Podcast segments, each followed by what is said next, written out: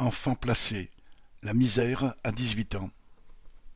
Pour la plupart des jeunes, avoir dix-huit ans signifie pouvoir voler de ses propres ailes, pouvoir conduire, voter, etc.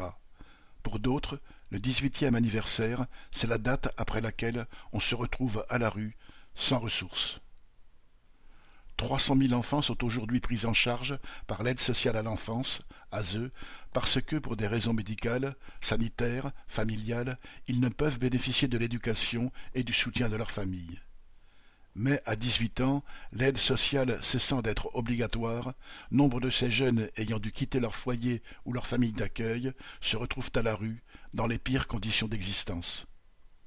Le problème n'est pas nouveau. Depuis des années, des associations le dénoncent. Ainsi les chiffres de la Fondation Abbé Pierre alertent.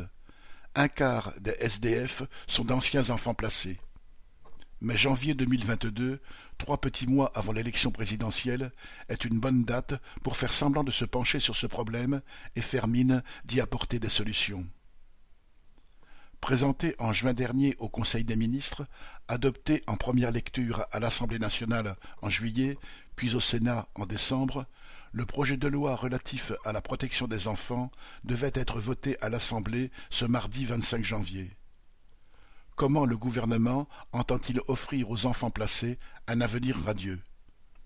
En interdisant de loger à l'hôtel les mineurs et les jeunes majeurs confiés à l'ASE d'ici 2024 en promettant un droit au retour à l'ASE des jeunes majeurs jusqu'à 21 ans ainsi qu'un accès prioritaire au logement social en effectuant mille et une promesses de protection contre la maltraitance et les violences sexuelles, et aussi en envisageant une meilleure rémunération pour les familles d'accueil.